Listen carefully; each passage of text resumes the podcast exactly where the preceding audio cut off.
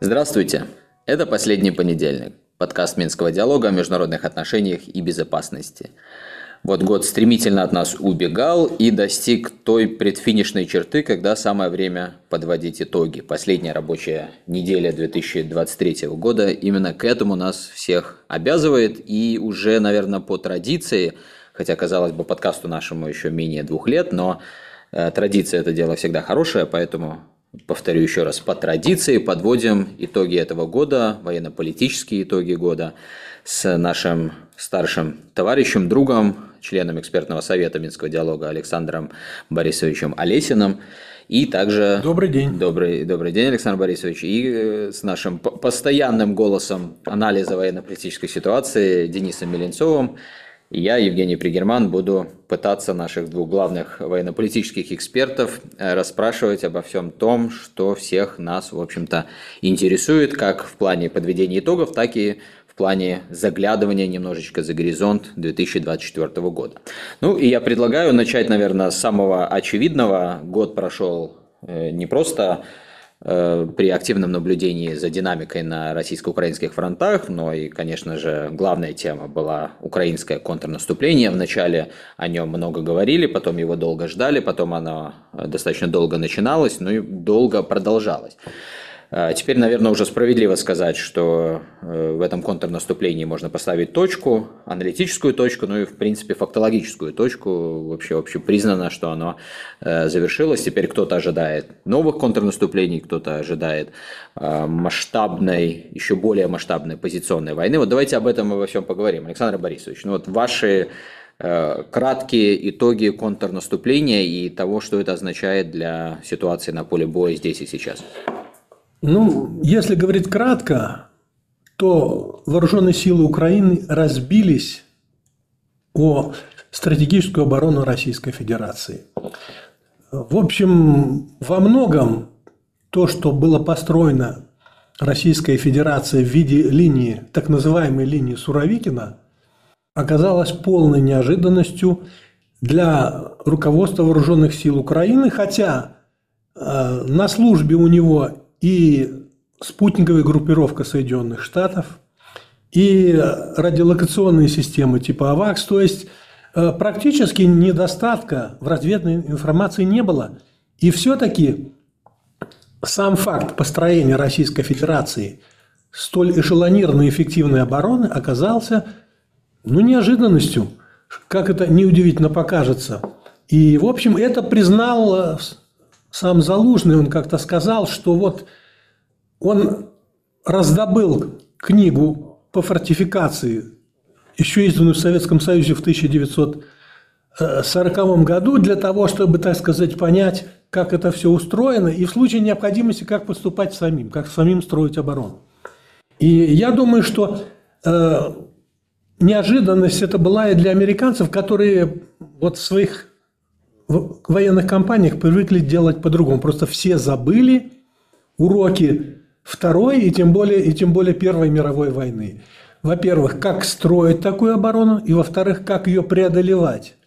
А, ну, в общем, все военные доктрины были рассчитаны на маневренную войну с использованием значит, э, э, сетевых, сетевых технологий, с использованием высокоточного оружия, с использованием значит, диверсионно-разведных групп, с использованием значит, спутниковой разведки и GPS и так далее, и так далее. И вот оказалось, что э, все свелось к элементарным траншеям протяженностью чуть ли не во всю линию боевого соприкосновения вооруженных сил Украины и Российской Федерации. Э, к противотанкам рвам вот, э, были озвучены итоги э, значит, э, Российской Федерации своих боевых действий, там было сказано, что противотанковых рвов было вырыто 2000 километров. Это примерно столько, сколько составляет линия боевого соприкосновения. Было изготовлено несколько миллионов противотанковых надолбов, вот этих вот зубов дракона или пирамид этих самых, которые закрыли, закрыли дорогу э, украинской мобильной техники – Ну и самое главное, построено колоссальное количество перекрытых огневых точек, блиндажей и так далее, и так далее. То есть вот это все оказалось не по зубам э, украинским вооруженным силам. Все дело в том, что исходя из тех доктринальных документов, которые приняты в странах НАТО и других странах Запада, значит, там нет указаний на то, как преодолевать такую оборону. То есть в их боевых уставах нет рецептов, как преодолевать эту оборону. И, соответственно, украинской армии они не поставили необходимое количество соответствующей боевой техники, вооружений и военного имущества. Ну, прежде всего, оказалось большой неожиданностью э, то, что россияне практически перед всей линией э, значит, э, первого рубежа обороны расположили минные поля глубиной до 600 метров. Это примерно в два раза больше, чем полагается по, по соответствующим боевым уставам. Кроме того, в ряде случаев мины располагались в два этажа, для того, чтобы, так сказать, гарантированно прикрыть направление. И еще были применены системы дистанционного минирования, которые позволяли забрасывать мины на расстояние, по-моему, 35 30-35 километров, что позволяло в случае, если намечался прорыв украинских сил на каком-то направлении, тут же перекрыть это направление э, э, целым, целую гроздью мин. Вот. И, в общем, вот эти все фортификационные, так сказать, сооружения, заграждения, взрывные и невзрывные, оказались неожиданностью для вооруженных сил Украины и тех, кто ее спонсирует. Прежде всего, для того, чтобы значит, э, преодолеть минные поля, инженерные, взрывные и невзрывные э, заграждения, необходимо было соответствующая инженерная техника. Это машины разграждения, которые позволяют значит, убирать с пути механизированных мобильных соединений вот эти вот противотанковые различного рода э, значит, надолбы, всякие ежи и, и прочее, прочее. Ну, что еще со времен Первой Второй мировой войны было придумано для препятствия движения танков. Для преодоления противотанковых рвов, для преодоления минных полей, это вот, наверное, может быть самое важное, потому что оказалось, что средств разминирования оперативных у украинской армии не оказалось. Это прежде всего и машины разминирования, такие как э, в российской армии есть машина такая э, «Змей Горыныч», которая выстреливает на, на значительное расстояние, значит, э, такие рукава с взрывчатым веществом, которые улетают на несколько сотен метров вперед, подрываются и образуют соответствующий проход. Ну, там, они, кстати, россиянами использовались и для атаки на украинские опорные пункты. Там колоссальное количество взрывчатки. Второе. Необходимо количество танковых тралов и танковых тральщиков, которые должны идти впереди механизированных и танковых подразделений, э, позволяя вот преодолевать те мины, которые оперативно набрасывал бы противник. Значит, э, у российской армии, кроме значит, э, машин дистанционного минирования, которые построены по принципу реактивных систем залпового огня, существуют многочисленные, так сказать, механизмы быстрого минирования опасных направлений. Это минирование с, самолет, э, с вертолетов, когда вертолет идет на низкой высоте и набрасывает мины. Кроме того, есть минные заградители, э, которые позволяют вот отрывать углубление, тут же ставить туда мину и взорвать. Вот в, свое время, когда я проходил военную подготовку, мы знакомились в, нату, в натуральном, так сказать, виде с действием этих минных заградителей. То есть российская сторона закупорилась капитально, а украинская сторона не обладала соответствующей техникой. Я, если можно, э, здесь вот прерву вас на секундочку, Александр Борисович. С вами особенно важно и интересно эту тему обсуждать, потому что я помню, еще в начале года, когда мы на эту же тему с вами говорили, вы были ну, один из немногих, кто высказывал точку зрения, что ситуация будет развиваться именно таким образом, как она в итоге развивалась. То есть вы очень сильно в своих э, профессиональных оценках отличались от вот этого э, медийного, медийного мейнстрима. Но сейчас вы рассказали, по сути дела, и продолжаете рассказывать, да, что нужно было бы э, Украине для того, чтобы все-таки быть более эффективной в контрнаступлении. Но учитывая вот те оценки, которые вы абсолютно точно дали еще до начала контрнаступления, а вы их базировали на том, что Э, и теоретически даже вот все это сделать было сложно. Либо вы понимали, что Украина просто в итоге не получит всего того, что действительно нужно было бы для успеха. Я скажу, может быть, такую парадоксальную вещь. Многого из того оборудования, которое необходимо для преодоления глубоко эшелонированной обороны противотанковой, просто нет в наличии вооруженных сил, в должном количестве вооруженных сил западных держав. Просто потому, что в их доктринальных документах предусмотрено ведение совершенно других войн.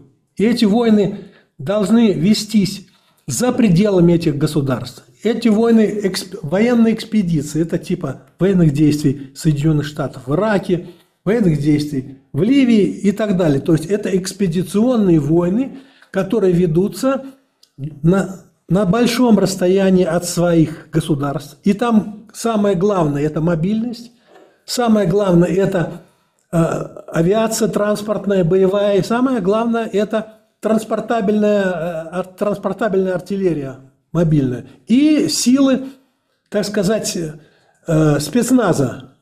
И прямого спецназа, и корпуса морской пехоты, и воздушно-десантных сил, и сил специальных операций. Здесь все оказалось не так. Все эти вещи для преодоления глубоко эшелонированной обороны не годятся. Я про машиноразграждение сказал, но тут же еще необходимо иметь э, значительное количество крупнокалиберной артиллерии. И не только калибра 155 миллиметров, но и калибра 203 миллиметра, 175 и дальше. Чем больше, тем лучше для разрушения фортификационных сооружений. Все дело в том, что сейчас линия боевого соприкосновения так насыщена противовоздушной обороной и ПЗРК, и, э, значит, комплексами сухопутных войск, что появление значит, над линией фронта э, и штурмовиков, и боевых вертолетов практически всегда кончается их сбитием. И поэтому значит, роль артиллерии становится колоссальной. Ну, конечно, сейчас она, у нее глаза в виде дронов, но основную нагрузку по разрушению фортификационных сооружений противника сейчас играет артиллерия, основную роль. И вот этой мощной тяжелой артиллерии Украины не оказалось. И, ну и тяжелых, тяжелых минометов. Они наде, надеются, что вот новое наступление удастся им совершить с помощью боевых вертолетов «Апач», с помощью многоцелевых э, истребителей-бомбардировщиков F-16, но э, то, что действует по отношению к российским самолетам, которые практически вынуждены действовать на сверхнизких высотах и э, мгновенно отстреливать неуправляемые снаряды, а потом быстренько улетать, чтобы их не сбили на длине боевого соприкосновения, тоже справедливо по отношению будет к украинской авиации, если она начнет действовать на линии боевого соприкосновения. То есть артиллерия, артиллерия, ну и плюс – необходимое количество боезапаса. Необходимо, и, и опять скажу, что и необходимое количество боезапаса в этих странах нет, потому что они рассчитывали на другие войны. Когда идет маневренная война, нет э, фортификационных сооружений, там, которые растянулись на километры и десятки километров. В некоторых районах, допустим, вот э, на кратчайшем направлении к Азовскому морю, там, на Токмак, Работино и так далее – Э, считалось, что глубина российской обороны достигает до 20 километров. До 20 километров. Плюс э, есть так называемое предполье. Это, э, так сказать, укрепление, которое предваряет первую линию обороны. Ее задача заставить противника развернуться в боевую линию, показать свои боевые порядки и часть его артиллерийского огня и удар авиации отвлечь сюда, для того, чтобы обороняющиеся могли оценить, э, так сказать, силы наступающих войск и заставить их развернуться в боевой порядок и потом накрыть, накрыть артиллерией. И вот э, российские войска делали это делали очень умело. И во многих случаях вооруженные силы Украины не преодолели предполье. Даже не говоря уже первой линии обороны. Всякие там доты, дзоты, блиндажи и, и траншеи. Я вот здесь бы хотел Дениса подключить тоже к, к разговору и оттолкнуться от того, о чем сказал Александр Борисович. Я послушал пресс-конференцию Владимира Зеленского буквально несколько дней назад, и вот он в очередной раз там, как, ну что ли, главную причину неудач контрнаступления и, соответственно, главную потребность для Украины э, для дальнейшего успеха на поле боя назвал фактор доминирования в небе, в воздухе. Он сказал, у нас вообще там полный проигрыш в воздухе, ну, то есть намекая, судя по всему, на вот эти поставки сейчас уже обещанных первых 18 самолетов F-16 э, Нидерланды пообещали, готовиться, э, было объявлено буквально, по-моему, сегодня утром, что э, готовится уже на новой стадии э, группа украинских пилотов, которые переехали из Соединенных Штатов, по-моему, в Дании. Так вот, Денис, от Тема господства в воздухе. Александр Борисович уже сказал о том, что это не так все просто. Вот как ты себе представляешь, э, в 2024 году это господство Украины, в принципе, теоретически может быть достигнуто? Если может, то э, за счет чего только ли за счет F-16? Э, и как тогда вообще обстоят дела у западных союзников Украины с возможностями поставлять то, что реально Украине нужно, а не то, что, может быть, там популярно звучит где-то в заголовках средств массовой информации. Тут же дело в том, что речь идет не о том, чтобы Украина достигла полного господства в воздухе, а вряд ли об этом вообще речь может идти. Здесь скорее о том, чтобы а, хотя бы какую-то а, сопоставимые возможности с российскими они имели а, на фронте, но а, опять же, вот как Александр Борисович сказал, что сейчас э, линия соприкосновения насыщена таким количеством и э, противовоздушных средств, и э, радиоэлектронной борьбы, что, по крайней мере, вот то количество истребителей, вертолетов, которые, вероятно, Запад может поставить Украине, их будет недостаточно для какого-то существенного перевеса тактического даже.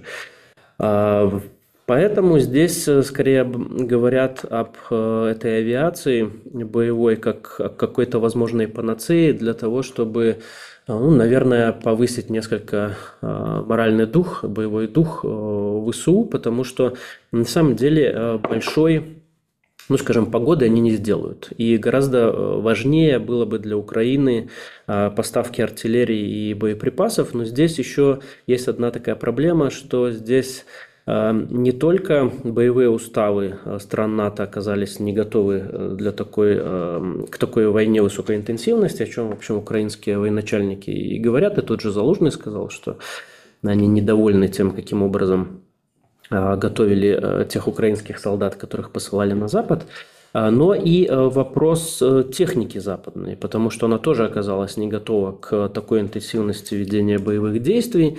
Она приспособлена к тому, действительно, чтобы вести какие-то экспедиционные войны, то есть, грубо говоря, приехали, постреляли, откатились, провели зачистку, захватили там территорию, либо еще что-то сделали. Вот. Но в таком интенсивном режиме их использовать э, сложно, потому что у них э, банально ресурс э, намного ниже, чем вот этих старых советских, которые не ломаются.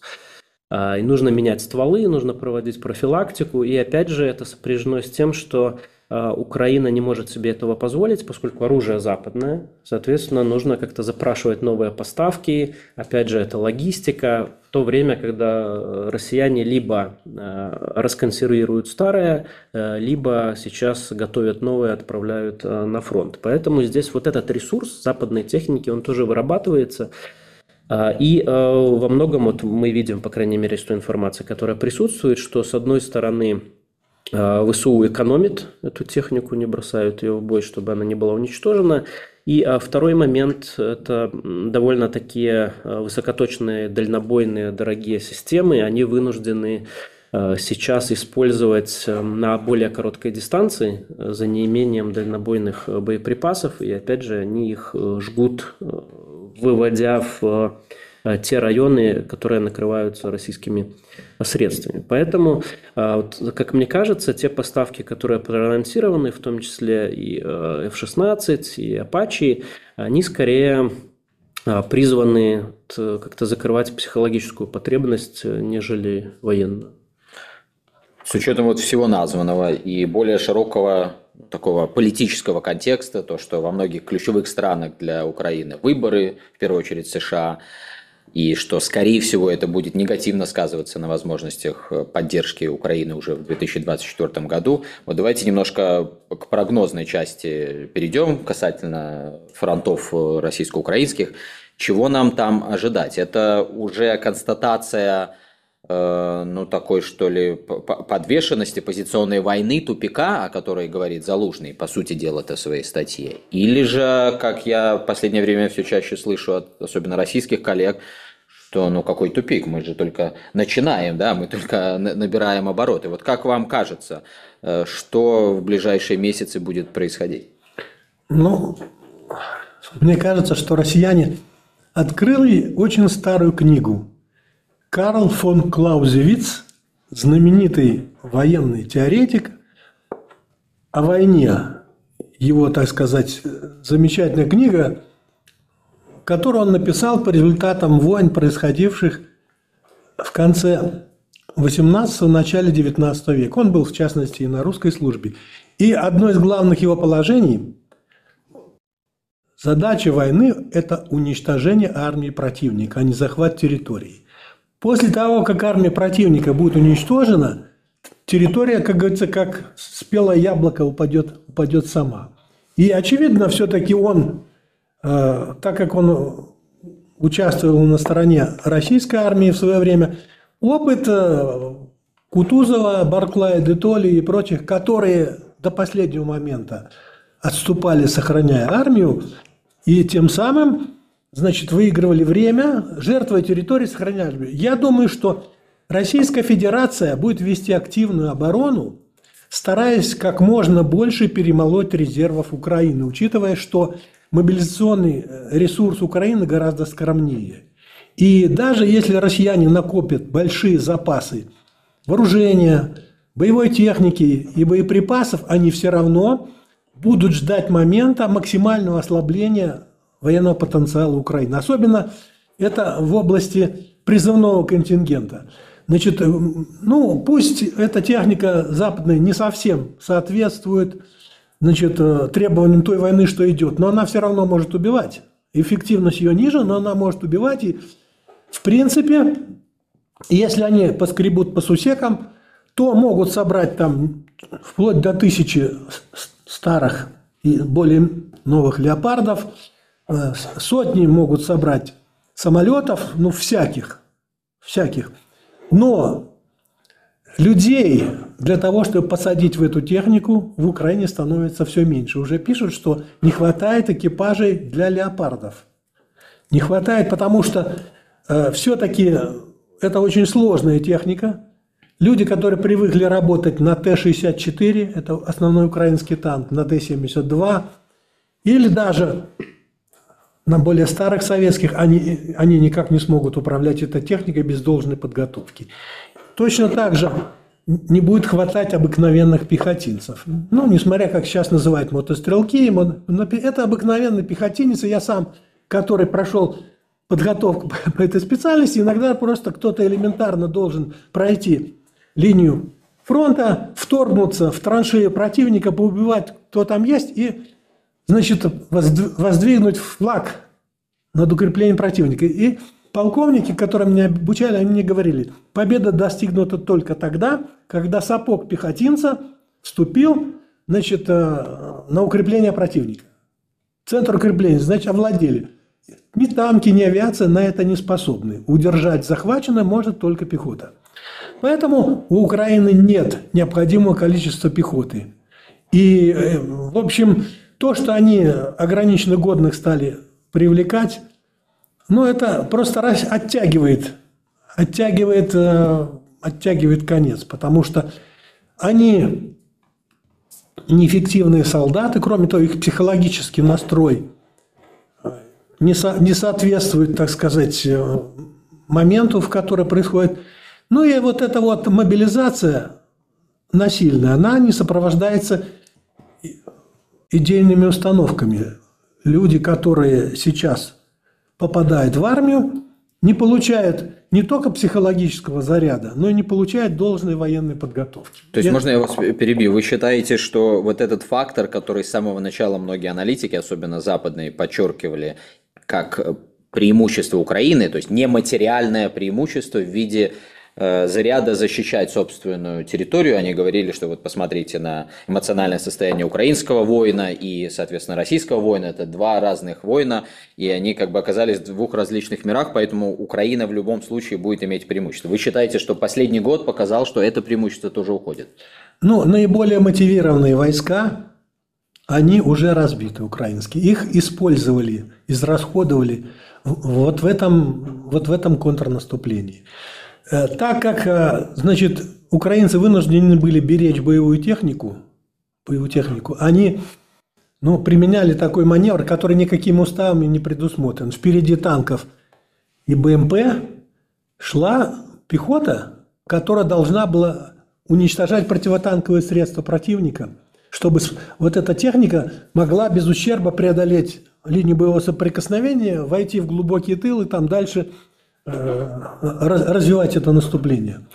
И э, ввиду того, что э, россияне построили большое количество инженерных заграждений, взрывных, не взрывных, значит, у них большое количество огневой точек, огневых точек и элементарно артиллерии и беспилотников, конечно, вот такая тактика, что в пехота впереди танков, она привела к большому расходу мобилизационного ресурса. Ну, это, кстати, вот это вот, вот это вот э, бич, бич танков и боевой техники, это еще в советское время предугадывали. Когда я участвовал в эксперименте, э, значит, эксперимент предполагал, что э, необходимо будет спасать танковые подразделения за счет мотострелковых. И тогда танки и мотострелки действовали в одной боевой э, линии. То есть между танками шли БМП с пехотой, которые должны были уничтожать противотанковые средства противника. А их сейчас настолько много, это не только ручные противотанковые гранатометы, это противотанковые ракетные комплексы, это и, э, значит, э, это и артиллерия, которая сейчас, значит, даже старая артиллерия советских времен, ствольная, типа рапира, они оказались очень достаточно эффективны против боевой техники. Поэтому задача стоит, она даже не решена, но украинцы ее решили вот так. В советское время ее решали так, а украинцы решили так, потому что техники им боевой не хватало. И этот людской ресурс они очень э, безоглядно расходовали, и сейчас оказалось, что его просто не хватает. Денис, а как тебе видится, Россия действительно будет пока так осторожненько перемалывать украинские вооруженные силы, как ты часто используешь этот термин, либо все-таки э, складывается момент э, благоприятный для того, чтобы Россия переходила в свое такое существенное контрнаступление. В принципе-то мы видим, что по всей линии боевого соприкосновения вроде бы как и идет это движение вперед. И более того, э, ты тоже обращаешь внимание в своих публикациях в последнее время, что Путин много говорит о той же Одессе, скажем. То есть вот как тебе здесь, какие ожидания? А, ну, тут нужно немножко разграничивать вот эти политические заявления и то, что на самом деле происходит а, на фронте. А, с одной стороны, э, у России э, сложилась довольно выгодная ситуация. Можно сказать, э, есть окно возможностей в несколько месяцев, когда вот наступила такая пауза. С одной стороны, обмелел поток э, западной военной помощи и финансовой помощи для э, Украины. По крайней мере, мы вот видим такую просадку в связи с американской этой всей ситуацией. Э, и Евросоюз и США пока не наладили такого масштаба производства боеприпасов, как они планировали. То есть пока вот есть какой-то такой зазор, где Россия может действовать довольно уверенно. Это с одной стороны. Э, Извини, перебью сразу. Пока вот это ты как оцениваешь э, в временном отрезке? Насколько? этот зазор может продлиться? Ну, мне кажется, тут, опять же, смотря что оценивать, да, если выход на производство, это там где-то 25-й год, но, по крайней мере, полгода вот, до того, как там, может быть, Украина созреет для нового контрнаступления, про что сейчас разговоры Э, ведутся, либо там первые поставки самолетов, которые немножко все-таки там поменяют расклады, еще что-то. Э, массированная, опять же, новая финансовая помощь, которая позволит э, для Украины более себя уверенно чувствовать построение, опять же, укрепленных э, построение линии обороны, про что Украина сейчас уже заявила, и что она это делает. Вот раньше они посмеивались с этих зубов дракона, когда русские их строили, сейчас уже мы видим, они э, сами их начинают размещать. А, да, то есть э, у, у России есть вот такой определенный э, зазор времени, когда было бы логично ожидать от нее э, собственного наступления. А, но здесь вступают в силу некоторые другие факторы, вот в частности, это стратегия перемалывания армии, потому что действительно русские военачальники увидели, что в этом есть смысл, они а, тоже оценивают ситуацию и более широком, широкого контекста, вот про что мы говорим, про то, что вот на втором году а, войны в странах Запада и в ключевых союзниках Украины возникают уже вопросы о целесообразности долгосрочной масштабной военной помощи на втором году. Соответственно, если немножко еще подождать, так может уже будет гораздо проще, не нужно тратить Э, свой моб-ресурс и э, свою технику для того, чтобы вот сейчас э, рваться и наступать. А второй момент, я думаю, что здесь, да, то есть остается ставка на перемалывание, на рабочее, и она, возможно, будет продолжена. А третий момент – это возникновение внутренних трудностей политических разногласий внутри Украины. На это, возможно, и раньше делалась ставка, в самом начале войны, но тогда она не сработала, сейчас она постепенно а, начинает работать, когда а, появляются, во-первых, а, как говорится, политика в Украине возвращается, начинают голоса звучать против Зеленского более активно, а, начинается непонятная ситуация э, в армии, отсутствие единоначалия фактически, что является вообще смертью для, для любой армии. Вот где-то вот в начальной стадии мы сейчас это в Украине наблюдаем. А, и э, как часть этой всей ситуации это изменение социологического, социологического вообще самоощущения. Да? То есть вот последние данные опросов мы видим, что украинцы очень серьезно изменили свое отношение к продолжению войны, к тому, э, что они считают успехом этой войны, к переговорам, к, к правительству, к отношению к коррупционерам и так далее, и так далее. То есть вот целый комплекс показывает, что какой-то надлом э, в Украине он постепенно происходит, и если еще немножко подождать, в принципе можно быстрее и эффективнее Украину как-то посадить за стол переговоров на тех условиях, на которые хочет Россия. Но тем не менее, я думаю, что все-таки следует ожидать э, какой-то активизации. Э, ну, мы уже ее видим, э, российских вооруженных сил. Опять же, скорее всего, нужно ждать продолжения нового этапа выбивания энергетической инфраструктуры. Сейчас мы тоже наблюдали, как Россия постепенно накапливает средства для таких ударов, и, возможно, они будут реализованы с тем, чтобы, опять же, и э, моральный дух подорвать, и вот это давление общественное на правительство э, усилить, но и, опять же, логистические возможности для Украины подорвать. То есть, э, как мы видим, есть факторы, которые говорят к тому, подводят нас к мысли, что Россия сейчас может активизировать свои наступательные действия, и тем более перед выборами, которых тоже мы пока не сказали. А, скорее всего, будет э, стоят политические задачи активизироваться на фронтах. Но, с другой стороны, а, по большому счету Россия, наверное, останется привержена вот этой большой стратегии перемалывания, то есть она не будет там захватывать сейчас города а, форсированными темпами, там Харьков, э, Днепропетровск, Одессу, но она, я думаю, что э, будет зимняя, зимняя кампания будет довольно а, горячая. Я тут немножко с Денисом не соглашусь. Он очень правильно заключение назвал фактор политический, избирательную кампанию в Российской Федерации. Но, как мне представляется, какого-то коренного изменения в тактике российских войск в этот промежуток времени не будет, и даже резкой активизации. Я думаю, что Путину сейчас в этом нет необходимости. Он выдвинулся, идет кампания, и он даже без, усп- без успехов стратегических, без захвата городов и так далее, он и так добивается своих целей, и, как мне представляется, э, значит, после его избрания на пост президента в очередной раз, как раз и будет та самая активизация, очевидно, ближе к летнему сезону, потому что сейчас природно-климатические условия, э, которые господствуют в, в этом регионе, они не, не соответствуют значит, ведению мобильной войны, глубоких охватов, прорывов и так далее. Поэтому, скорее всего, россияне будут продолжать активно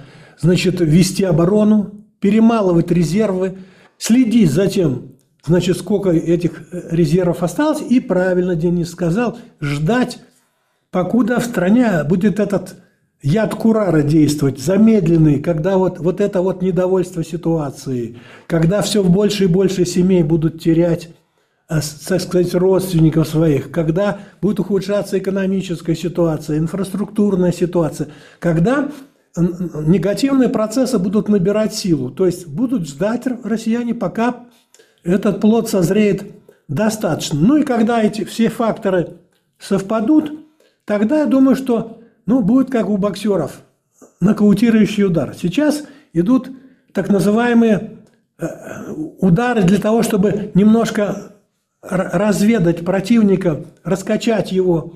Вот. А когда он откроет свою челюсть, ослабнет, устанет, тогда и будет тот самый удар. Ну, уже очень много производится боевой техники в Российской Федерации. Там по танкам в пять раз называется, по БМП там два с половиной и так далее. Боеприпасов в 17 артиллерийских раз э, по сравнению с периодом предшествующей специальной военной операции. 17 раз – вот. То есть э, понятно, что готовится какая-то крупная стратегическая операция, которая должна, в общем, позволить Российской Федерации достигнуть цели, заявленных Владимиром Путиным. Но он не будет спешить. Он все-таки показал себя мастером паузы, и он будет все-таки ждать.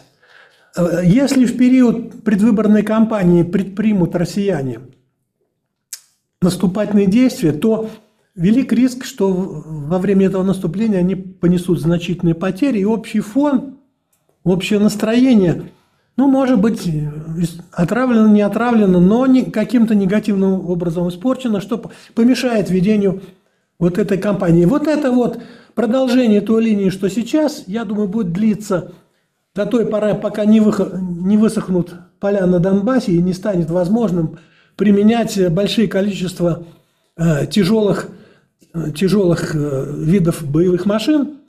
Ну и когда удастся подавить противовоздушную оборону, чтобы использовать российскую авиацию э, для, э, так сказать, для того, чтобы прокладывать пути наступающим сухопутным войскам. Сейчас россияне вынуждены вести такие ударные действия Выскочил, ударил, отскочил, выскочил, ударил. А господства в воздухе, подавления противника нет.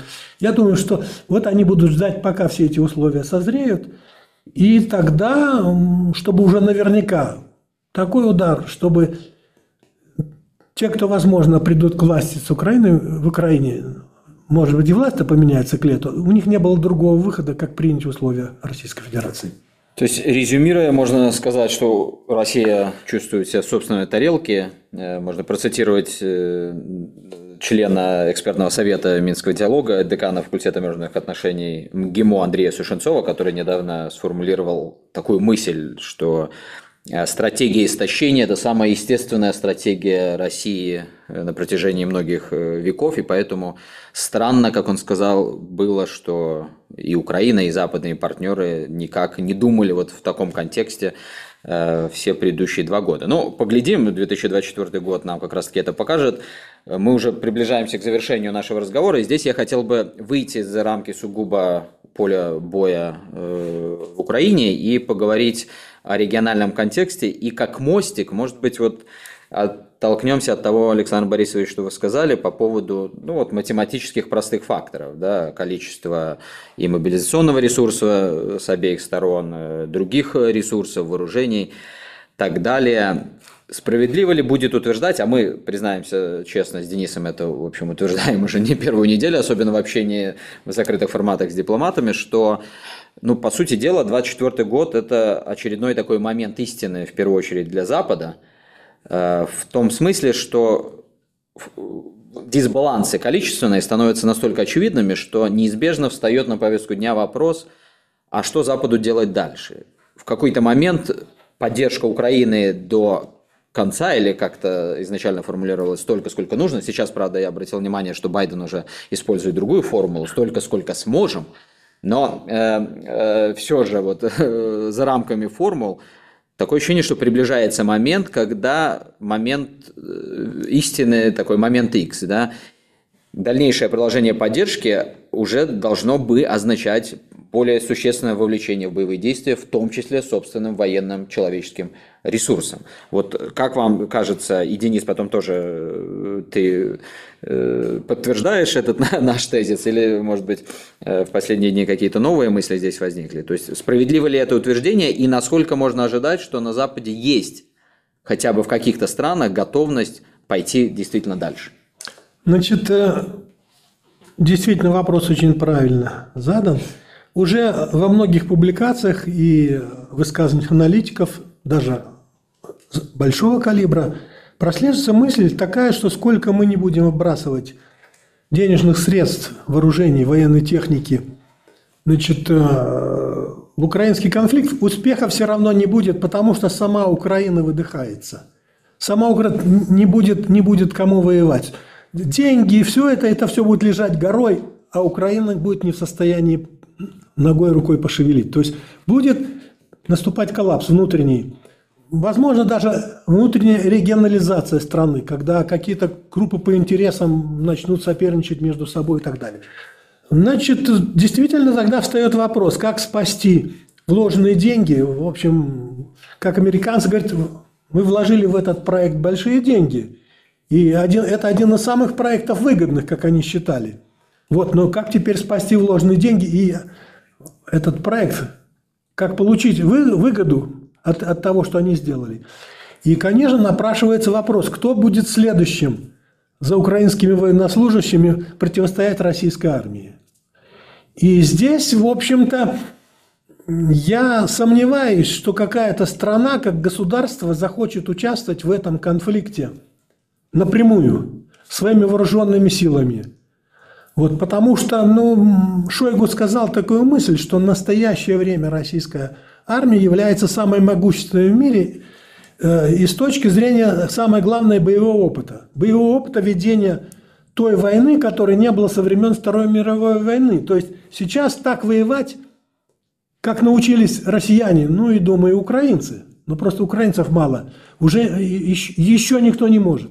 И поэтому броситься на противника, который является, как говорится, самым сильным в мире и набирающим силу, постоянно дня ко дню набирающему силу, который каждый день прибавляет в своих потенциях, это, это само, самоубийство. И кроме того, это крупнейшая ядерная держава, и всегда, даже если они будут воевать конвенциальным оружием, они всегда будут в уме держать вот это вот, это вот обстоятельство. Недаром Путин сказал практически на коллегии одновременно э, с анализом успехов, что мы будем совершенствовать свои стратегические силы, свою триаду. И там количество ракет, и, и Сармат, и Ярс там, и так далее. Вот поэтому можно ожидать э, ну, усиления якобы добровольцев притока в Украину. Но вот где, где они найдут в мире столько добровольцев, желающих пожертвовать своей головой, потому что уже негативный опыт имеется. И уже данные о том, что 5 тысяч поляков уже сложили головы там, и значительное количество американцев и так далее. Значит, для того, чтобы противостоять российской армии, ну, которая, очевидно, все-таки бросит не меньше полмиллиона в эту операцию, Ну, где набрать столько сил? По всему миру поскрести. Конечно, суммарно, арифметически, если, так сказать, прикинуть общую мощь всех стран НАТО и сложить грубо просто всех солдат, все, все танки, вся артиллерия, то окажется, что их очень много. Они будут пере, на порядке пере, превосходить Российскую Федерацию. Но вопрос, кто будет конкретно, конкретно воевать и противостоять на поле боя. Поэтому я думаю, что напрямую, напрямую ни, ни одна страна не вмешается. Но возможно, возможно, что Соединенным Штатам удастся ну, кого-то кого подтолкнуть, особенно из тех, кто находится от них в политической, финансовой и военно-технической зависимости. Возможно, это будет а, нарастание количества добровольцев из Польши. Вот больше других кандидатов я, я не вижу. Ну, какой-то поток добровольцев может быть из других стран Европы натовским, но вряд ли это превысит несколько сотен тысяч человек. Ну, тут, да, сложно что-то... Сотен, не тысяч, а сотен человек. Тут сложно что-то добавить по существу, потому что действительно а, сложно а, ожидать интервенции против страны, которая не ослабляется, а наоборот укрепляется. Потому что если там проводить аналогии с началом 20 века, то, естественно, если кто-то видит ослабление такого большого противника, то тогда могут подключиться различные государства с тем, чтобы а, что-то для себя приобрести из этого всего. А когда наоборот происходит усиление и военное, экономическое, и мы видим, что каким образом развивается ситуация на фронтах, мы уже это обсудили, то здесь сложно ожидать действительно, чтобы кто-то принял на себя такое довольно рискованное решение – Э, с тем, чтобы отправить туда свои войска под своими собственными флагами. Поэтому вполне возможно, что какая-то активизация э, добровольческого этого движения будет, особенно если Западу как-то удастся решить вопрос э, с передачей на украинские нужды замороженных российских активов, и тогда можно будет это все поддерживать финансово, потому что добровольцы, наемники стоят довольно дорого. А, вот. А в иных случаях э, скорее следует ожидать такого а, молчаливого переключения бывших союзников на другие темы, благо тем таких немало. Ну, и в завершение, может быть, так телеграфно, естественно, главный для нас вопрос – Беларусь. Вот э, мы многое обсудили, контекст э, где-то понятен, где-то еще не очень, но тем не менее чего в 2024 году Беларуси ожидать? Много мы увидели за последние два года прогнозов, много алармизма. Слава богу, многие из этих негативных прогнозов и алармистских ожиданий не оправдались. Но вот в 2024 году Беларусь с точки зрения своей безопасности и места в регионе будет ощущать себя более уверенно, либо вот этот высокий уровень ожиданий рисков и восприятия угроз, он сохранится и не просто в восприятии, а будет отражать растущие угрозы, ну, как принято говорить, на Земле? Ну, тут, конечно, самый главный фактор – это растущее могущество российской армии. И мы, как союзник российской армии, понятное дело, что вправе рассчитывать на ее, скажем так, могучую, могучую руку. Кроме того, Российская Федерация, э, так сказать, желая укрепить свое западное стратегическое направление, будет наращивать поставки в, России, э, в Беларусь передовых видов современной военной техники. И я думаю, что передачей э, Искандеров и ядерных боеголовок к ним дело не ограничится. Точно так же э, зенитно-ракетные комплексы С-400 поставки будут увеличены, будут увеличены поставки, я думаю, э, с боевой авиацией. Это будут э, новые модификации истребителей бомбардировщиков.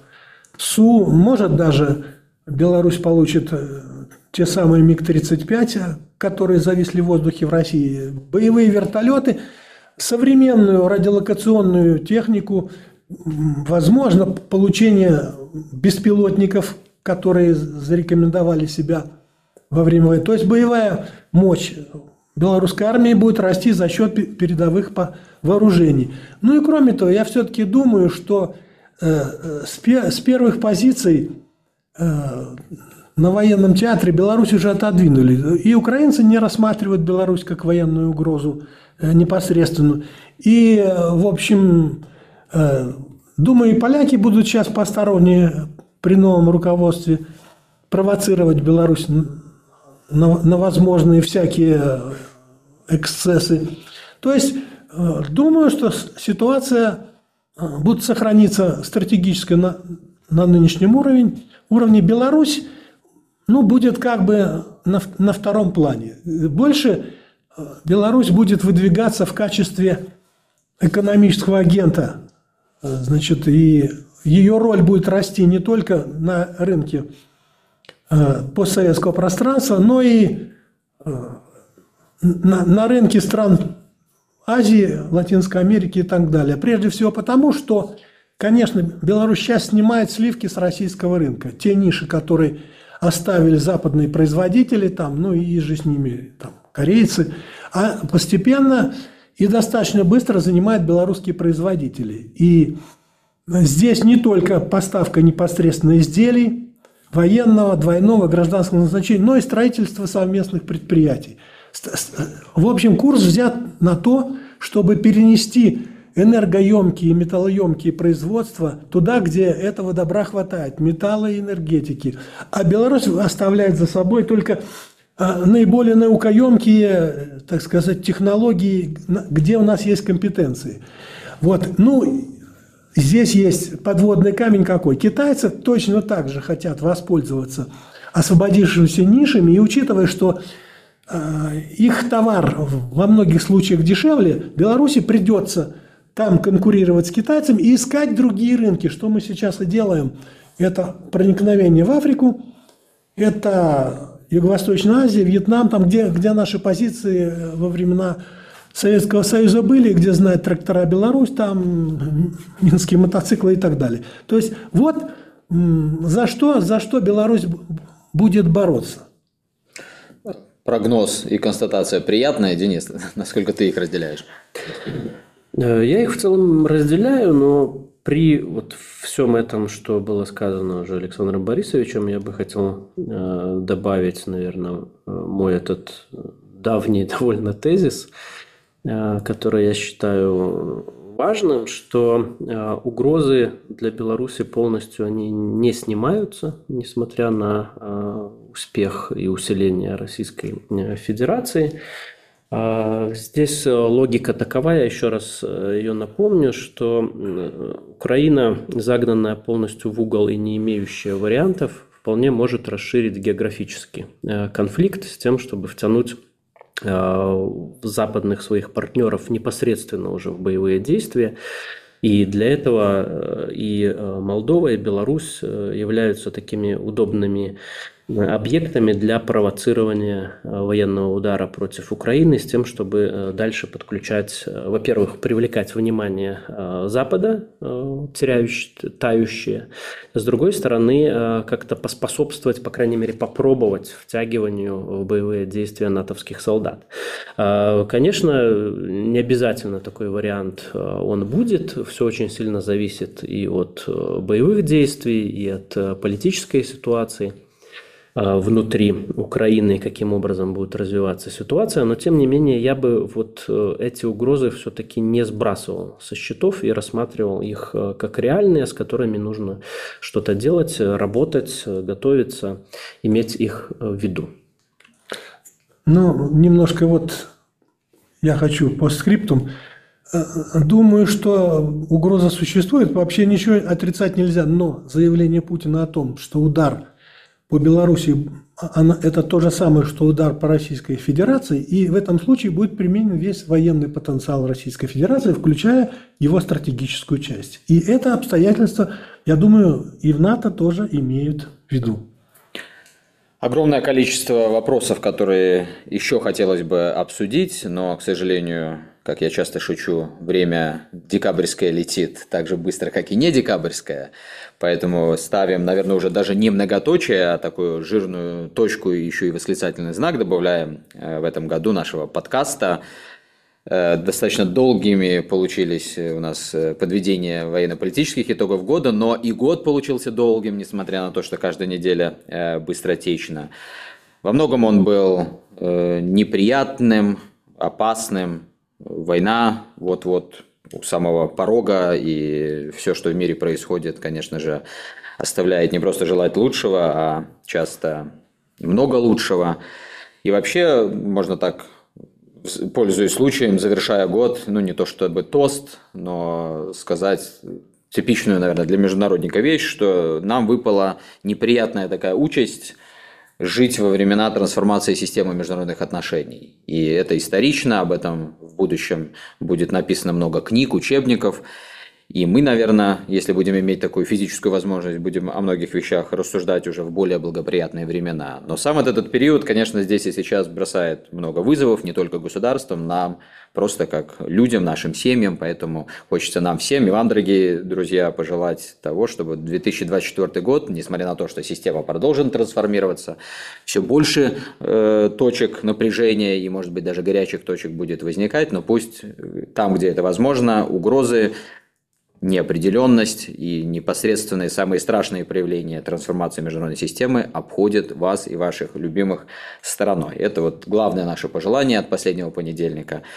Мы же на 2024 год готовим все же в таком позитивном, э, конструктивном ключе новые идеи, некоторые новые наработки, пока не будем о них рассказывать, всему свое время даже не будем, так сказать, под новогоднюю елку э, о них э, вещать с эфиров последнего понедельника. Пока еще раз желаем вам хорошо завершить год уходящий, хорошо встретить год наступающий со всеми сопутствующими и важными э, процедурами, которые Новый год предусматривает. Ну и услышимся уже в 2024 году.